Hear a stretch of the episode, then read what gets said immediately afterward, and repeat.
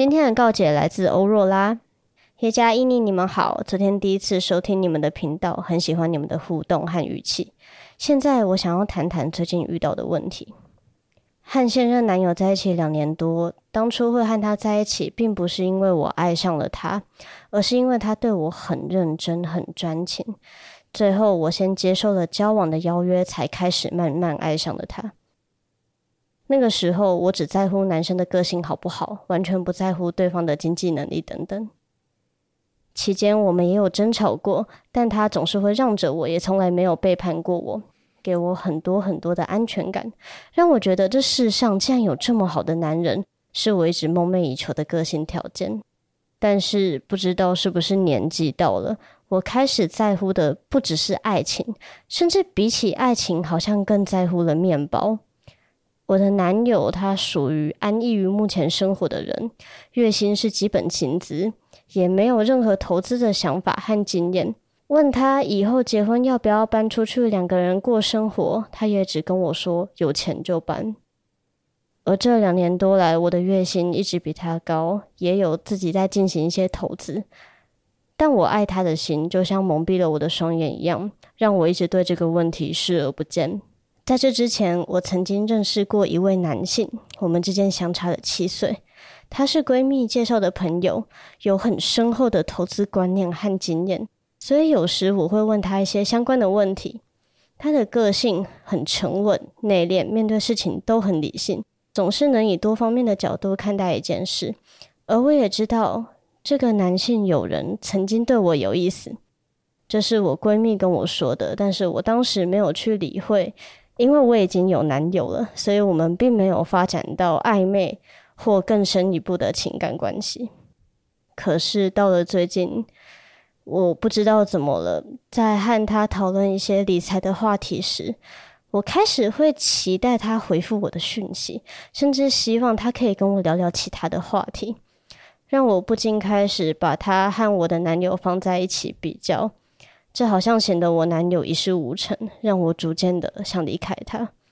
就算没办法和那位男性友人交往也没关系，我只想要去寻觅更有理想、有抱负的男人。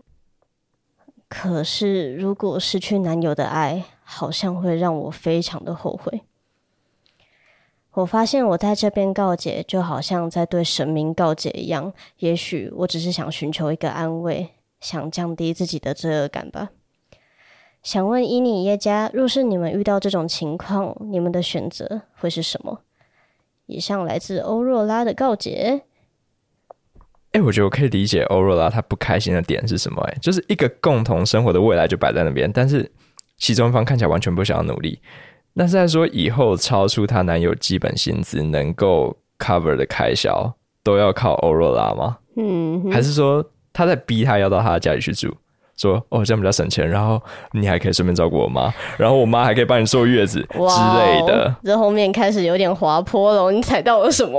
恐婚沙拉油。可是你讲的的确是很现实的层面，而且还有可能会发生，这是可怕的地方。可是我其实可以理解，大部分人都会先预设爱情，它好像是一个融资的工具，好像我跟你在一起变成一个是合伙的。一个情况，然后我们可以共同达成一些财务上的目标。但说实在的话，感情这东西的不稳定性，我觉得跟不知道包了什么东西的烂基金跟 ETF 基本上是差不多的。你这么看坏爱情的吗？不是说看坏，而是说我们要从现实上考量，离婚跟分手就是天天会发生的事情。嗯哼，嗯，所以我觉得我会建议欧若拉可以自己当老板啊，你不如。把目标修改成一个人可以完成的，其实可以避免很多不确定的因素。因为合伙本身就是一个多风险的事情。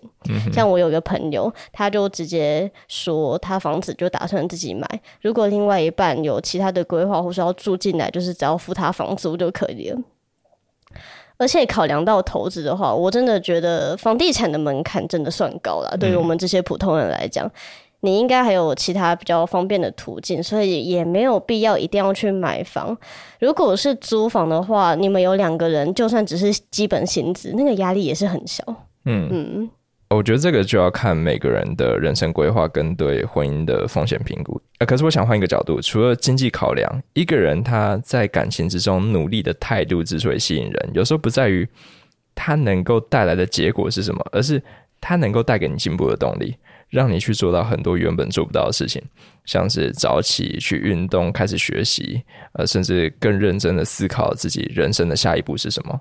我觉得这些都是单纯靠外在的激励或者是诱因很难达到的改变，但是爱情可以做到。哇，恕我直言，屁来！我觉得 其实没有那么美好。事实上，你会进步，你本来就是一个会进步的人。那如果是我呢？我就是一个不会进步的人，所以就算你真的请一个教练在我后面打我，我觉得我都不会有太多的改变。哎，不是，如果你今天男友的兴趣不是钓鱼，是健身的话，难道你不会就在这个环境底下更容易愿意，就是？把衣服换了，然后去健身房之类的嘛，就跟他一起去啊。嗯，我觉得那顶多也会维持大概一个礼拜之后就停止了吧。你对自己很没信心 的，没有，这是真的，这有发生过。靠背，而且那还会徒增我的焦虑，就是看他变那么壮啊，我怎么办？我怎么那么胖？然后我还会就是原本都想好我要减肥了，可是偶然看到他躺在沙发上吃零食，我就会把所有的错都归到他身上。好，懂你啦，你在那边。发懒，就是你害我那么胖，但实际上跟他没什么关系。我是想要说，自律真的是自己的事情。嗯，你刚刚提到的是，你觉得爱情可以给你进步的动力。我我觉得应该是说，他给你进步的方向跟目标。你本身会动，是因为你自己有在自律，你有在动。但如果说爱情的力量会让一个不自律的人变自律的话，我觉得不可能，不然我就不会在这里了。好哦，你用自己当例子，算你狠，无法反驳。而且我一直觉得“上进心”这个词本身的概念有点太狭义了，而且它也不见得是完全正面的词。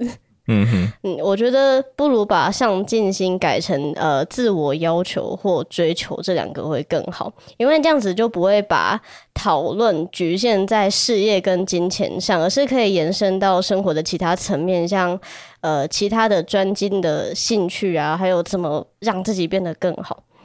但是有人会说，如果你缺少追求，会让自己看起来没有魅力，就庸庸碌碌、平平庸庸。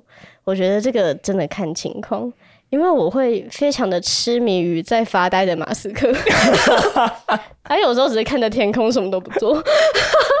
哎，那我觉得我会更痴迷于追求我的马斯克。就当他有一天发现火星其实是 NASA 的骗局，那只是一颗红色灯泡之类的时候，他可以开着他几千亿美金的反重力飞船来登陆我，啊，就是来殖民我吧，地球首富。那我们是不是可以这样说？一个人的追求会不会让他更有魅力？对很多人来说，其实是取决于这个追求是不是能够引起他的共鸣，或者是为他带来一些实质的好处。不然就是老老实实的追求他就好了。我觉得这个是一定的，嗯，完全正确。我完全可以想象到，我男友如果是在追求什么更大的渔船、性能更好的钓竿，然后更丝滑的卷线器，我干嘛还不一拳把他揍烂？好了，所以我们想回应欧若拉，就在做出爱情跟面包的选择之前，呃，不如先好好的聊一下，去跟他谈谈你对未来的规划，看看能不能够让他对未来的追求更有意识，或至少知道那对你来说有多重要，说不定结果会还不错。那就祝你顺利，我们下次再见喽，拜拜，拜拜。